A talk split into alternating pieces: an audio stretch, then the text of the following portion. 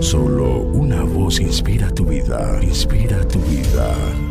Una voz de los cielos, con el pastor Juan Carlos Mayorga. Bienvenidos. Pero la serpiente era astuta más que todos los animales del campo que Jehová Dios había hecho, la cual dijo a la mujer, con que Dios os ha dicho, no comáis de todo árbol del huerto. Génesis 3, 1. No caigas en el juego engañoso del diablo. En el capítulo 3 del libro de Génesis es evidente que cuando el diablo engañó a Eva, para que dialogara con él en sus términos, arremetió con astucia la bondad de Dios. ¿Con que Dios os ha dicho? Esta expresión es un juego engañoso de palabras que indican asombro de intriga acusatorio, que busca un sí o un no según la relación que exista.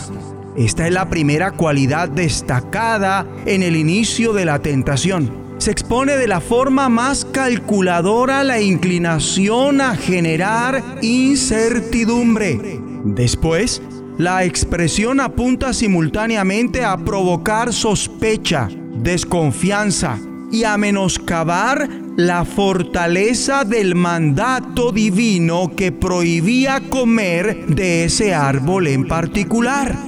¿Qué le está manifestando el diablo a Eva? Dios no es bueno contigo, ¿verdad? Porque te está prohibiendo todos los apetitosos deleites del huerto. ¿Cómo puede ser Dios un Dios bueno y al mismo tiempo tratarte de esta forma? ¿Y quién? ¿Quién no ha oído jamás esa voz en sus mentes? ¿Cómo es que un Dios bueno deja que sufras? ¿Cómo puede ser benevolente y al mismo tiempo prohibirte eso que anhelas con todo tu ser? ¿De cuando acá un Dios bueno permite que tu hijo, tu esposa, tu marido, tu ser amado muera de COVID?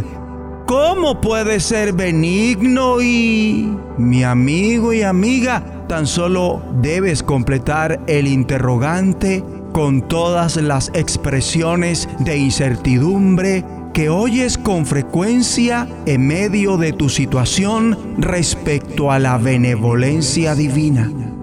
Eva incurrió en un error terrible al consentir que aquel razonamiento siguiera. No fue capaz de impedirlo cuando inició, cuando debió realizarlo antes que siguiera.